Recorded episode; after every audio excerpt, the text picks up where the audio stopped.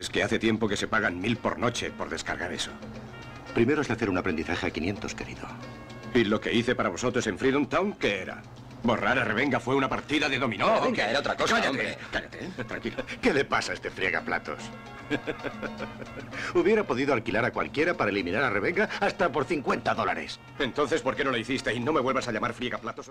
Era el año 80 y bajo la presidencia de Jimmy Carter en los Estados Unidos, el país recibe una oleada de inmigrantes cubanos a los que se les permitió salir del país.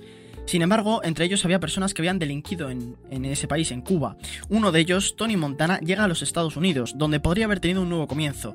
Pero, como acabáis de escuchar en este clip, pues la verdad es que se mete hasta el fondo en la criminalidad como forma de ascender. Es la única que que él ve. Y vaya, se ascendió. Fue a base de sangre, de drogas, pero cierto que vivió el sueño americano. Y este es el comienzo. Este es el momento en el que abandona la decencia. Esta es su historia. Scarface, el precio del poder. Brian De Palma, año 83, un clásico que hoy vamos a comentar en este breve encuentro conmigo, Adolfo Luelmo y Ander Prieto. ¿Qué tal, Ander? ¿Cómo estás? ¿Con ganas? Sí, la verdad, es una película reconocida yo creo por todos, o por lo menos debería serlo. ¿no? Ya es recordada como un clásico, yo creo. La verdad es que, puf, po- eh, ya solo en momentos icónicos hemos rescatado este, pero podríamos haber hablado de, de unos cuantos, yo creo, ¿no? ¿Qué te parece esta, esta escena, por ejemplo? Que como presentación me parece una presentación muy buena porque realmente te presenta el personaje tal como es y desde el principio hasta el final tiene ese toque característico, ¿no? De... No, no, no tampoco chulo, pero sí como prepotente, ¿no? Como echado para adelante, que es una presentación chocante, la verdad. Y no sé, que está bastante bien. Es su viaje, sin duda, esta, esta película. Que además eh, conviene recordar que es un. realmente es un remake. O sea, en, en el año 32, Howard Hawks sacó Scarface, el terror de Lampa. Y aquí en el 83, el señor de Palma, pues hizo eh, El precio del poder. Scarface en su, en su idioma original. En, en español se cargaron completamente el Scarface cuando podrían haber hecho como, por lo menos como el otro, ¿no? Pero sí que es cierto porque va a hablar de, de ese precio, ¿no? Ese precio que va a pagar del poder. Por lo que decía un poco antes, ¿no? Primero porque. mm, Por, porque no es a base de, de vías decentes, ni se intentó casi. Y, y segundo, porque vamos a ver ese, ese ascenso en una historia que, que bueno, eh, hemos visto hemos visto algunas veces, ¿no? Pero, pero en el caso de Scarface, ¿cómo se mantiene? ¿Tú cómo lo has visto? A mí me parece que la historia está muy bien contada para lo que viene siendo una película de, ¿cuánto? ¿Dos horas y pico? No sé cuánto es exactamente. Sí, sí, casi tres, o sea, 2.49, ¿no? Casi tres horas, que, que es bastante, quiero decir. Para la época era bastante. Ahora es un poco más normal, películas de, dos horas, pero para la época yo creo que era bastante. Y, y que bueno, que es una película que para mí está muy bien medido los tiempos. Me parece que no se te hace largo ninguna parte porque se podrían tirar mucho de presentación del personaje o evolución y luego nada de de cuando de cuando es más poderoso tal, pero me parece que están bastante bien medidos los tiempos y sobre todo al nivel de llevar la evolución del personaje que sea creíble medianamente porque al fin y al cabo estás viendo pues casi toda su vida desde que llega a los Estados Unidos hasta que consigue todo, entonces el hecho de más o menos planteártelo progresivamente hace que te creas ese personaje. Creo que es una historia muy bien construida. Es un remake, que es lo que decía eh, del- de, la película de Howard Hawks. Es muy fácilmente uno de los mejores remakes de la historia, porque Howard Hawks lo que hizo fue hacer una historia en los años 30, Chicago, eh, muy, muy basada y muy inspirada en, en Al Capone, ¿no? Que de ahí Scarface, ¿no? Porque en la vida real se le conocía, se le conocía así y el personaje principal pues bebía mucho de él. Lo que hizo en este caso de Palma, partiendo de un guion de Oliver Stone, futuro eh, cineasta de, de películas como JFK, y que curiosamente en esta película habla de, Cuba y de Castro, y él eh, entrevistaría al dictador en, en futuros documentales, tres de hecho. Em, pues ellos, él lo que hace es en su guion una película que podríamos decir si es más política, ¿no? Porque sí que habla de inmigración, muestra su vida. eh, bueno, hoy en día pues se querría dar más un mensaje quizá, ¿no? Pero sí que, sí que, sí que ya por eso es un mensaje muchísimo más complejo que el otro. Que el otro lo que le faltaba decir a, a Hawks en la anterior es que eh, los inmigrantes venían a, robarnos el trabajo y las mujeres, ¿no? Quiero decir, la, hablaban de ello explícitamente, casi a cámara. La película casi la llaman la vergüenza de la nación, porque, bueno, estos italoamericanos estaban haciendo un, un estropicio tremendo, ¿no? Con, con la seguridad en el país. Y, sí que había momentos muy directos eh, de abordarlo a nivel de diálogo. Esta película no, esta película te muestra, te muestra las cosas y evidentemente eh, no es positivo que haya gente como Tony Montana, pero sí que es mucho más rica. Eh, también, también hay que decir que la duración se ve como que sigue el mismo patrón de, de las otras, pero al final ya la ambientación, un Miami en los 80 con ese toque latino yo diría que hortera un poco, ¿no? O sea, van en traje y tal, pero, pero dentro de eso es un poco hortera, ¿no? Al final, tanto como remake como, como, como película, sí que, sí que tiene ingredientes muy propios, quizá, ¿no? Porque estas historias de mafiosos no siempre suelen ser Miami, ¿no? Yo creo que está claro que le dan un toque, obviamente, cinematográfico. Porque es cantoso, eh, los personajes son personajes que, pues que tienen carisma, su carisma, ¿no? Que son personajes que no son típico mafioso serio y ya está. El propio hombre, el propio Tony, para empezar, tiene una personalidad bastante, bastante marcada. Todos los personajes que le rodean, a la historia, que son bastante relevantes. El lugar, que Miami, que obviamente es un lugar eh, muy característico también.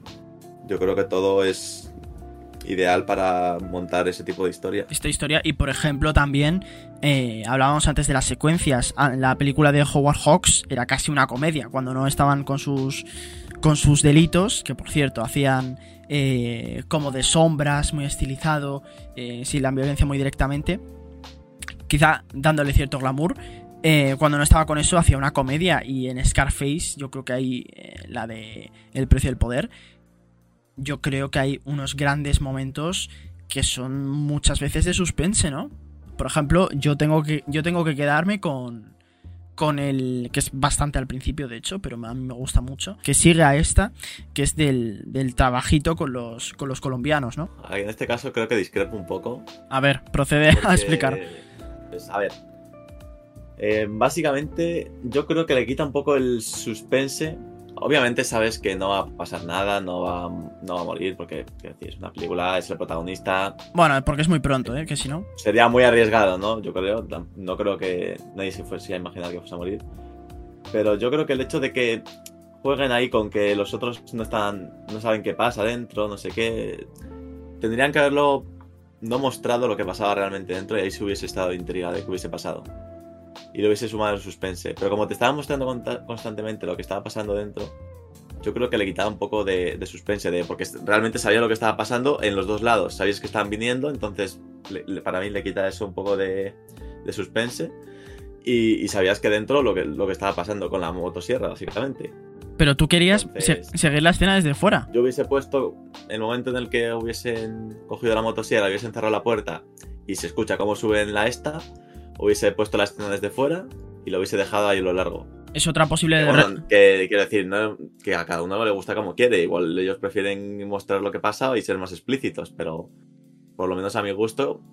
A ver, yo, yo, yo, yo, tengo que decir que me has asustado un poco al principio, pero sí que es cierto que a lo mejor cierto punto, pam, y a partir de ahí solo desde fuera, eso podía haber sido interesante. Esta escena a mí me parece muy buena. Me parece una escena de suspense brutal que el personaje no va a morir porque es súper al principio.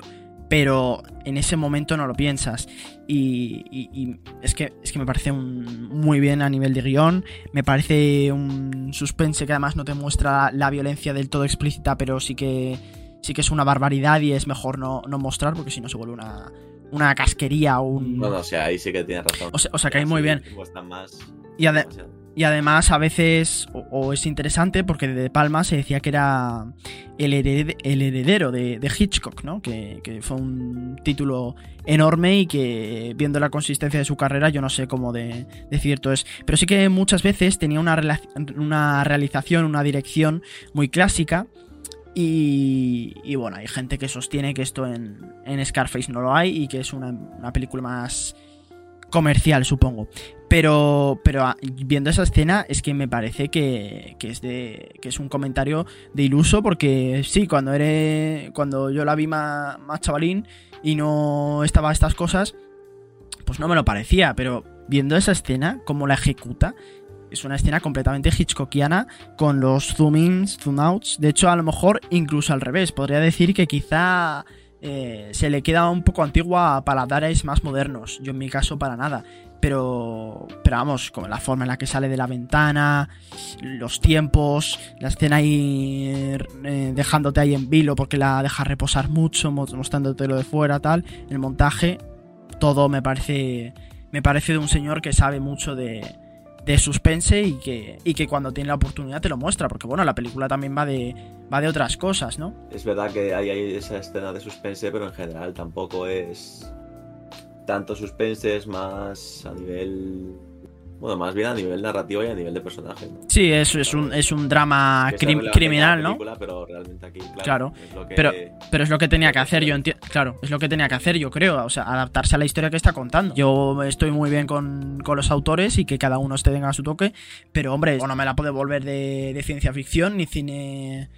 Eh, ruso lo Tarkovsky, ¿sabes? Me lo tiene que me lo tiene que hacer así, yo creo. Que además que se centra en, en lo que me parece importante, porque se podría haber centrado más en tema político, que porque al fin y al cabo, pues, hombre, una mafia, no sé qué, se podría centrar en un tema político, pero me gusta también mucho que se centra más en, los personajes, ¿no? Cómo les afecta a nivel personal, las emociones, la evolución de los personajes a lo largo de la historia, que me parece que le da un toque que por lo menos hace las tres horas amenas, porque si llega a ser todo más política o más más... ¿Tú, no dirías que es una película política? No, a ver, eh, política tiene que tener obviamente porque no puedes meter una mafia y, hacer como que no está a nivel a los ojos de, la ley. Pero es verdad que está equilibrado lo suficiente como para que no se me haga aburrido, por lo menos a mí que personalmente no me llama mucho la atención meter mucho tema político porque se me hace aburrido y lento con la situación de los personajes que les da un trastorno personal, como por ejemplo la adicción a las drogas, eh, las relaciones personales entre ellos y me parece que eso lo lleva bastante bien. Yo creo que es una película que es a la vez política y no política. Te quiero decir, no te va a mostrar, lo decía antes, todo esto empezó con Jimmy Carter, no te va a mostrar el papel que eso tuvo para que las siguientes elecciones las ganase Ronald Reagan. No va a mostrarte la sociedad de que, de que el barrio de repente se vuelve en contra de, de ellos. O cuando se vuelve rico, que el trato que recibe. Que tampoco es político realmente, sería social. Pero lo que te quiero lo, Pero se centra, se centra en su viaje. Y sobre todo, que, que también esto es una reflexión ya en general. Eh, yo creo que todo. Todo y nada a la vez es política, también como esto. Porque. Eh, no sé, una visión feminista, por ejemplo, ya, ya puede ser político. Si hay un. Si hay un partido político que no lo. que no lo acoge. O lo acoge mal. Entonces todo se, se puede convertir en política y esto es lo menos político que puede ser, pero evidentemente, hablando de inmigración, sus matices hay. Claro, pero me refiero, por ejemplo, no lo han centrado todo en la inmigración, que sí, la nombran al principio porque es relevante y luego puntualmente, pero no a nivel tan... Bueno, pues sí, a nivel social, político, como quieras decirlo. Sí, también te digo, al final al final, eso sí lo hablaremos ya en spoilers, que es otro buen momento de suspense, eso es muy político. Quiero decir, es incluso se les escapa un poco a los personajes, ¿no? Ya se vuelve un poco más grande de, de lo que solían hacer y algo muy tocho en otro en otro en otra ciudad que, que, esa es otra. En estas películas se pegan unos viajes que, bueno, no los muestran tampoco tantísimo. No es que veas que se alojan en el Ritz y que luego van a tal y que dejan no sé qué, pero viajan mucho. En la otra era en todo en Chicago. Eh, hablemos, por ejemplo, de. Mm, de la mujer de. De esa Michelle Pfeiffer, ¿no? Esa mujer de mafioso que luego. Luego cambia un poco, ¿no? Como personaje, me parece que. Está muy bien que estuviese ahí. O sea, me parecía más o menos relevante. Aunque es verdad que luego al final se me queda un poco en, nada, la verdad, el personaje. Un poco como que lo dejan, para mi gusto, lo dejan de lado. Eh, y y está bastante en su línea, quiero decir, no hay mucha evolución. Eh, a mí no me disgusta el personaje, me parece que es verdad que tiene que haber personajes así. Pero para mi gusto no es. Deberían haberle dado igual quizás algo de importancia o, o igual en verdad está bien así, porque tampoco me ha desagradado, pero... es un personaje para mi gusto que destaque. Seguro que a ti te ha gustado. A ver, yo creo que, que está bien, pero es una cosa sobre todo de lo que se convertiría Michelle Pfeiffer después, ¿no? Porque en esta película... También es cierto que, eh, hablando de personajes así en general, del roster, em, yo no sé si me gusta alguna de estas gentes. o sea, porque está, está Tony Montana, que es un icono del cine, pero, pero se ha vuelto un icono de forma un poco peligrosa y un poco extraña a nivel social, de gente idealizándolo mucho, ¿no? Deteniendo eh, chicos, sobre todo, eh, el póster ahí en su cuarto, que es una persona un poco peligrosa de idealizar a ese punto, ¿no? Luego está su amigo, ¿no? Que, bueno, eh, no es tan sumamente desgraciado, tiene un poco más de cabeza y tiene una problemática que ya, ya hablaremos con la, con la hermana de, del señor Tony Montana. Pero vamos, tampoco es ni, es el gracioso del grupo, ni es un alma caritativa, ni, ni nada, ¿no? ¿Qué más tenemos? Tenemos su hermana. Con su hermana se ahonda en el. en el. una cierta obsesión sexual reprimida que, había en la original, evidentemente súper sutil porque eran los años 30. Pero, pero ahí está. Y luego yo no sé cómo, qué más me quedo. Luego está el jefe, que el jefe es interesante porque incluso hoy en día no tanto. O, bueno, hay guionistas que se empeñan en, en, hacerlo muy, muy blancos o negros, pero es un tipo que parece agradable, si no fuese mafioso, te parecería divertido o que intenta ser, ser simpático, aunque haga así que no sean el culmen de la comedia ni de, ni de la, ética. Pero vamos, que. Y luego ves que, se estaba haciendo el borracho, por ejemplo, ¿no? Y está pensando todo perfectamente. Entonces, bueno, yo no sé si es. si es gente que me gusta, pero está. está bien construida. Y quizá no es del todo lo que vemos hoy en día, ¿no? Mm, es verdad que. que esto cuando lo ves te choca un poco, porque son por ejemplo, relaciones como la de Tony con su hermana, que no digo que no se den, porque hay gente para todo, pero relaciones curiosas, ¿no? Que hoy en día en el cine yo creo que, que no las mostrarías, o, no las mostrarías o serían completamente diferentes la reacción de cada uno.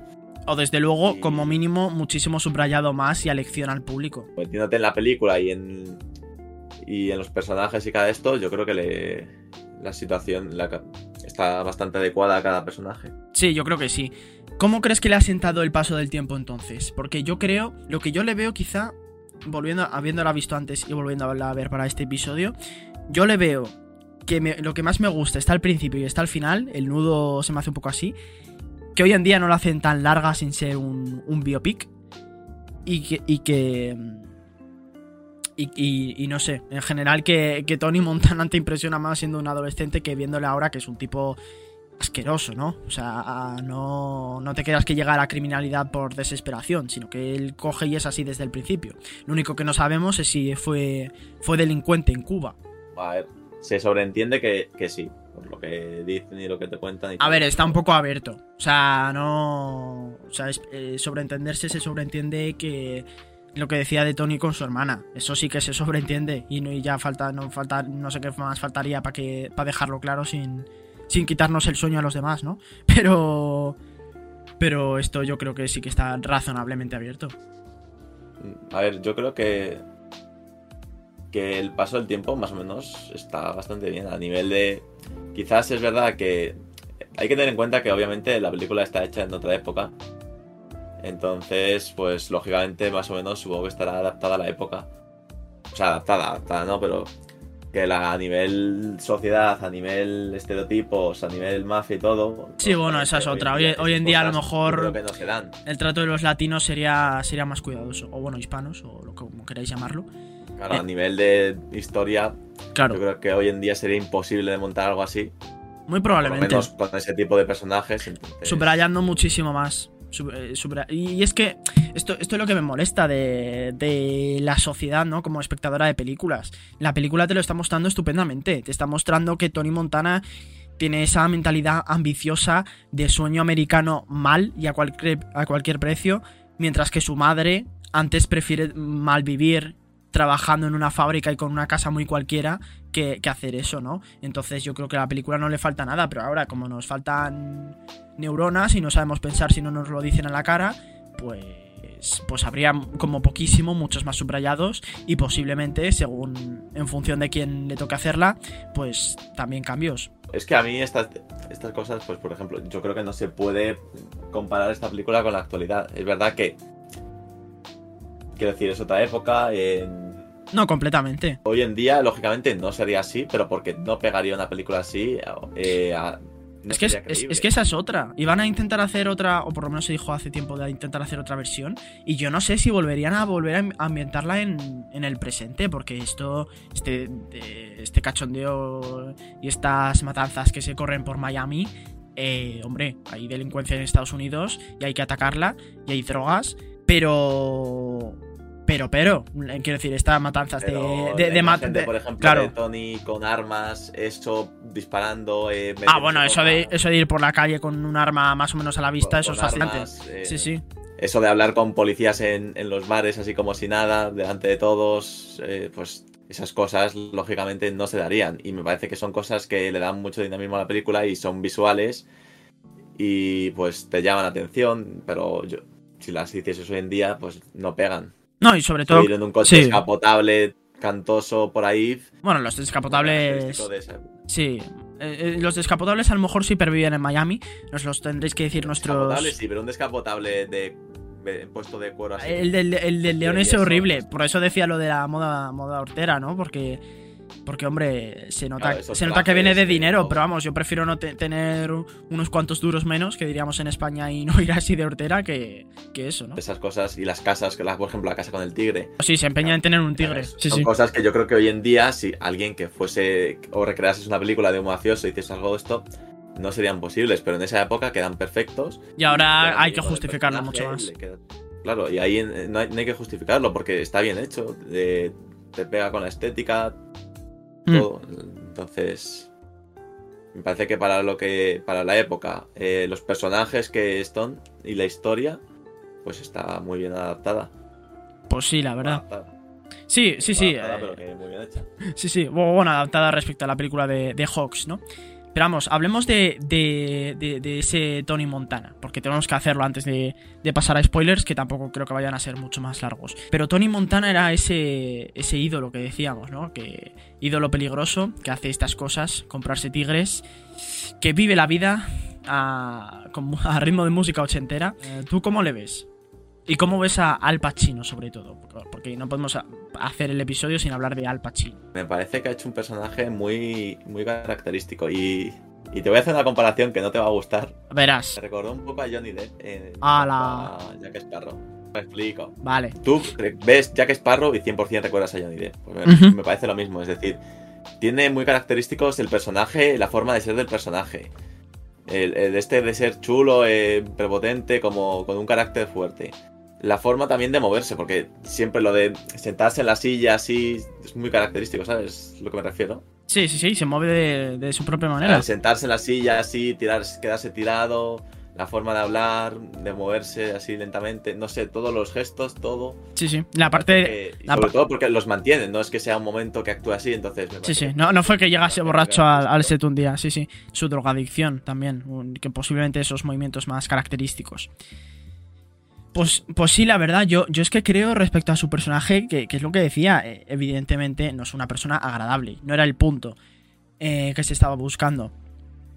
Yo creo que la actuación es muy buena, es uno de los mejores actores de la historia, con uno de los personajes más difíciles de, de olvidar, yo creo. Entonces hicieron, hicieron maravillas y luego tuvieron incluso esa especie de, de secuela no oficial llamada Atrapada, Atrapado por su pasado, ¿no? Que es que básicamente es, literalmente tú te lees la sinopsis y si sabes cómo termina esta película es como esto, ¿no? Pero luego ves ese personaje y yo por lo que recuerdo es verdad que han pasado varios años y no he podido vol- volver a verla para este episodio, pero a cambio me he visto otras de De Palma, con lo cual eh, las referencias que he hecho han sido eh, con conocimiento de causa. Pero bueno, en cualquier caso, que, mm, que sí, luego ya ese personaje ya tiene otra elegancia, ¿no?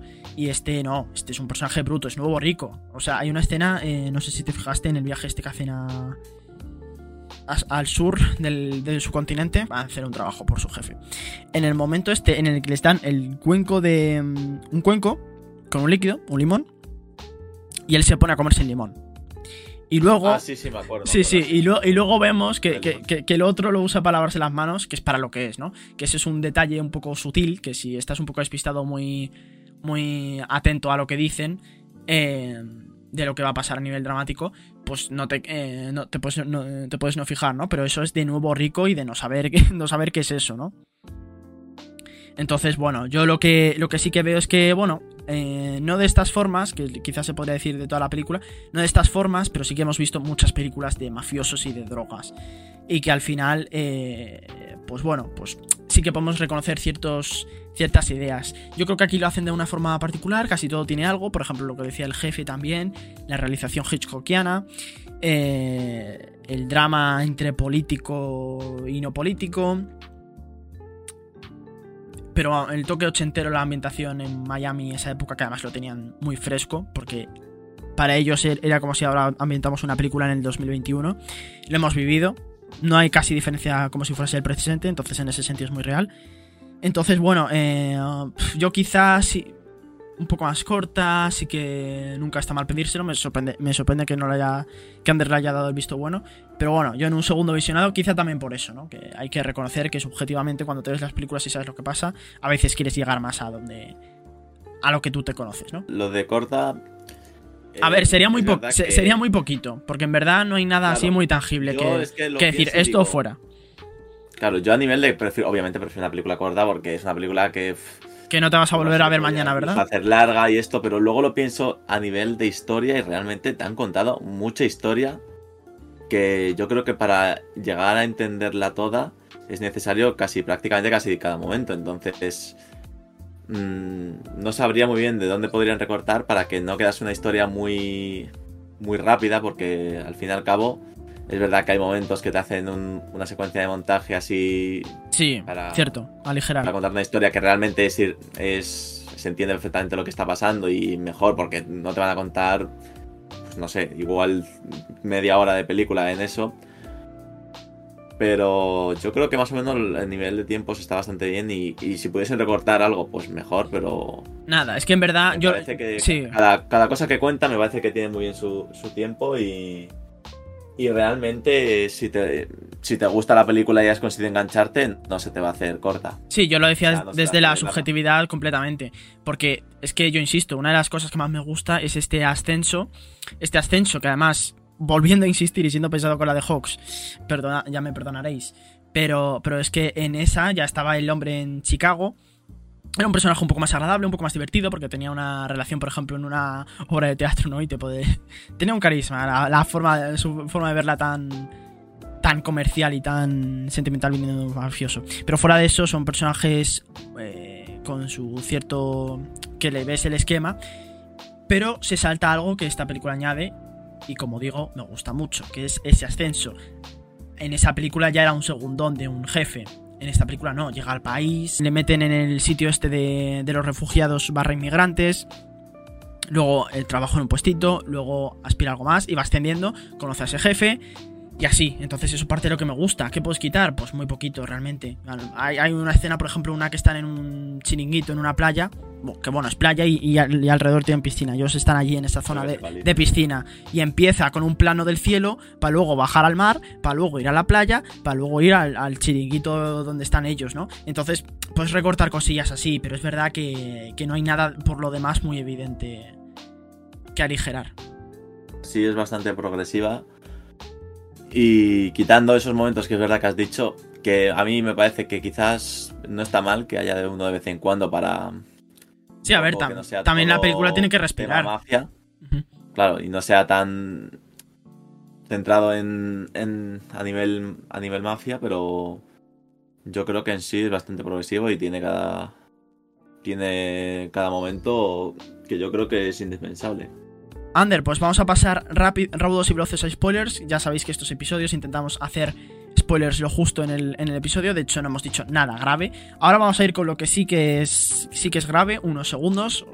Os damos tiempos a iros. Y vamos a hablar esta última parte, el precio del poder, con unos pocos spoilers, que van a ser eh, básicamente yo creo que hablar del final y, y concretar dos detalles concretos de lo que hemos ido hablando. ¿Ya estáis fuera, chicos? Bueno, pues. Pues vamos a ello, Ander. Eh, ¿Tú por dónde quieres empezar a atacar?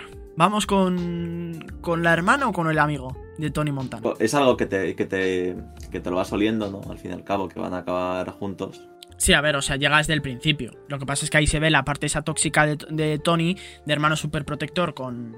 que de forma muy freudiana eh, tiene deseo sexual por su hermana, o, posiblemente reprimido, o, que él no es consciente. Pero, pero sí, es muy protector y muy clásico. eh, y, pega una paliza a quien sale con ella. Entonces, claro, eh, a su amigo se la advierte. Y luego el amigo, vamos, tiene perfectamente claro que. que eso a la vista no puede estar, ¿no? Sí, de hecho, lo hace muy a nivel dramático, porque obviamente ve al amigo, le pega de repente un tiro, eh, lo hace sin pensarlo, quiero decir, el amigo le abre sonriente con la, con la hermana de fondo, entonces lo hace muy para dar pena, lógicamente. Eh, el hecho de que él esté contento, esté sonriendo, el otro le pegue dos tiros sin pensárselo, la otra llorando, lo hace muy dramático en ese sentido. Y luego el decir que se habían casado y querían contárselo a nivel, a nivel felicidad, pues eh, lo hacen dramático para luego la decadencia del personaje acabar así. Y que yo creo que incluso no te dé tanta pena. O, bueno, realmente sabías que iba a acabar muriendo, yo creo. A ver, es que la película se llama El precio del poder y esta fórmula, que era lo que hacía yo alusión un poco, esta fórmula de que ya hemos visto unas cuantas, si alguien asciende mucho vía criminal, suele caer. Y este caer muchas veces no es solo caer en el estatus social o ir a la cárcel, sino morir. Entonces, pues sí, eh, yo creo que sí. Lo que pasa es que al final hay dos cosas. Está el delirio absoluto ya de la hermana, que sucedía un poco también en el original, Bueno, pero... yo diría de todos. Bueno, de todos, sí, sí, sí, de todos, pero el de la hermana es el más perturbador, ¿no? Porque es de, de nuevo de corte sexual, ¿no? Ella llega como semidesnuda para intentar A ver, yo seducirle, que a saber qué narices está pensando, ¿no? Bueno, cargárselo, pero, pero es, un pensamiento, es un pensamiento y una forma de procesarlo muy extraño, ¿no? Y, y es un delirio hasta que muere. Y bueno, eh, a Tony le duele. Y luego tiene esa escena, que es una de muchas que podríamos haber dicho, de... En español no sé qué... En español dice saludada a mi amigo, ¿no? Pero... o no me acuerdo, pero, pero en inglés es ese... Sí, sí, sí, cuando coge... En plan, cuando coge el arma... Que están ya... Ha matado a su hermana, ha matado a todos. Están los... Sus enemigos ya en el... En el... En el edificio. Y, y están en la Sí. puerta para atacarle y él coge el, el arma esta, como sea que se llame.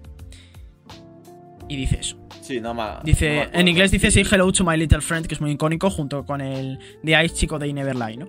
Entonces, eh, pues Supongo que bueno. dirá algo parecido, no me acuerdo. No me acuerdo, no me acuerdo, era un poco distinto. Ahí el doblaje sí que lo mata. Es Ricardo Solans, que es voz habitual de Al Pacino en España y un máquina, y que en este, y que en este está fantástico. O sea, eh, pero, pero sí, eh, justo la frase que le dieran para decir no causa tanto impacto. Pero bueno, delirio absoluto, ¿no? Y una escena que a ti te gusta. O sea, es perfecto para acabar con el. Con un personaje que está literalmente ya casi esquizofrénico, está ya loco, estaba. Sí, sí, drogadicto. Drogadicto eh, con eh, eh, amigo, muerto amigo y hermana muerta. estaba trastocado por el amigo, Se cree inmortal amigo, con lo de las balas y todo. Sí, sí. drogado. Sí, sí. Entonces me parece que está más que justificado el hecho de que acabe así. Y bueno, es un final que al fin y al cabo te lo esperas y el, el nombre de la película me parece que está muy bien puesto. Claro, en ese Eh, sentido. El precio del poder, Scarface, bueno, Scarface tampoco. Scarface sí, venía por la, por la película, ¿no? Pero se podía haber llamado Scarface el precio del poder, porque él sigue teniendo una. una. eh, esa cicatriz, ¿no? Pero bueno, Claro, no sé si Scarface está bien, pero que el precio del poder me parece incluso más, más justificado y... fuera del, del, del pelín de que te pueda llevar al spoiler, eh, sí, perfectamente justificado. Es la historia, básicamente. Lo que él paga. Que es al final esa vida vacía. Eh, y que es drogas y eh, termina matando a la gente. Por cierto, ya llega ese final que decíamos y donde coge otro matiz político, porque es cuando en Nueva York hay un político que le piden, eh, cuando él llega mal, una caída que podía haber sido solo de cárcel, eh, para librarse un poco de eso, él va a Hispanoamérica. Era Bolivia, ¿no? Boliv- era Bolivia. Él va a Bolivia y, y decide, pues eso, eh, le encargan, le hacen este trabajito de que vaya a Nueva York con uno de ellos para cargarse a un diplomático que quiere eliminar todo este entramado de, drogas, que es donde la película eh, tiene otro matiz político, digamos. Y también es una situación mucho más grande y universal que lo que están abordando ellos, que era matarse entre ellos, ganar mucho dinero y consumir parte de la droga que venden. Y ese es otro gran momento, en mi opinión, donde Tony muestra un gramo de decencia más, que es que no mata al diplomático yendo con sus niños, sino que se carga al otro. Pues bueno, a su manera es un, es un código de honor que tiene y que habla un poco mejor de él. Te hace volver un poco a empatizar con el personaje, ¿no? Porque yo creo que ahí ya estaba decayendo un poco, te estaba empezando a dar un poco igual, o sea, había dejado a su amigo de lado, la había dejado a la mujer, eh, la hermana no me acuerdo qué, de qué pasaba también, pero había discutido, ¿no? Sí, todo mal. Entonces, yo creo que habías dejado un poco de empatizar con el personaje porque al fin y al cabo estaba volviéndose. eh, a ver, iba a decirlo un- sin decir palabrotas. Es un... Un desgraciado, un un... imbécil. Sí, Sí. sí, sí. Es que no es buena persona, Sí, que es por, que es por eso... claro, es que- Que es por eso por lo que no me parece un retrato de una gran mente como hablábamos en el episodio anterior de, de Ferrari, por ejemplo, ¿no? De que sea complejo y con muchas facetas y muchas subtramas que cada una muestra una cosita, ¿no? Este hombre es un poco bruto y prepotente y todo, pero ambicioso. Y bueno, pues en esa escena reconocemos una cualidad más. Lo sería desde luego si no se hubiese cargado al otro si- y lo hubiese solucionado moral, de otra forma. Sí. Sí, sí, y la verdad es que es de lo poco que se pudo decir de los últimos días de Tony Montana. Un héroe para algunos que no debería ser considerado como tal, pero bueno, a veces las películas tienen estas cosas de que las historias que nos gustan nos quedamos con el protagonista. En fin, tiene matices, pero desde luego no, ideal- no idealicéis a Tony Montana, por favor. En fin, muchísimas gracias, Ander, por, por este debate. Este, este debate que no tiene precio. Este, este sí que sí que esperamos que, que os haya gustado y que, Ander, tú también hayas disfrutado porque ha sido un honor hablarlo contigo. Igualmente. Pues nada, chicos, muchísimas gracias por escuchar. Hasta la próxima. Nos vemos. Esperamos que te haya gustado el podcast. Si es así, recuerda que puedes seguirnos en nuestras redes sociales, tanto TikTok como Instagram, y nos vemos en la próxima.